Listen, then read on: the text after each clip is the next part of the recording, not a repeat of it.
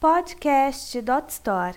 Confira nesta edição Como criar uma startup do zero, parte 1. Este artigo é um oferecimento de Moip.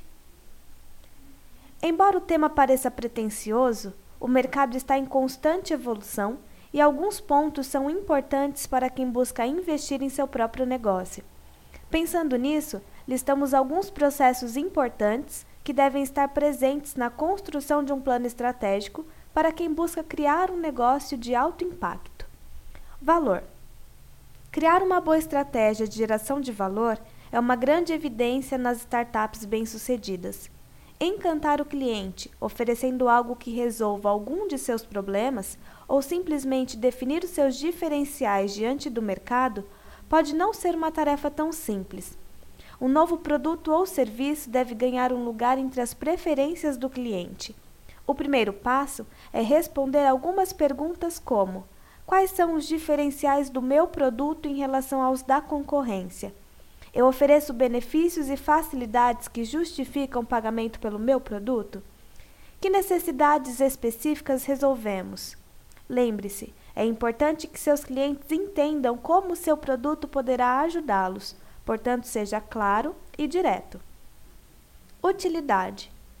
Outro ponto importante e fundamental é observar a relevância do produto ou serviço oferecido, levando em consideração a necessidade das pessoas. Como seu produto pode estar presente na rotina de trabalho, no dia a dia delas. Análise sobre o mercado potencial é obrigatório, tanto para quem busca expandir quanto para quem busca investir em um novo negócio. Compreender seu possível consumidor e seu hábito de consumo pode ser um ótimo começo. Preço: A definição e adequação do preço do seu produto e serviço deve ser um reflexo do preço de mercado e dos custos e despesas. Observando os aspectos mercadológicos, o preço deve estar próximo aos do concorrente, que possuem a mesma qualidade e categoria de produtos. Já quando falamos de produtos web, a definição de preço está mais ligada à percepção do cliente. Se a solução que você oferece tem valor para eles, esses usuários estarão dispostos a te recompensar. O preço do produto web não pode ser baseado apenas no custo fixo, já que este não cresce de maneira proporcional à quantidade de usuários.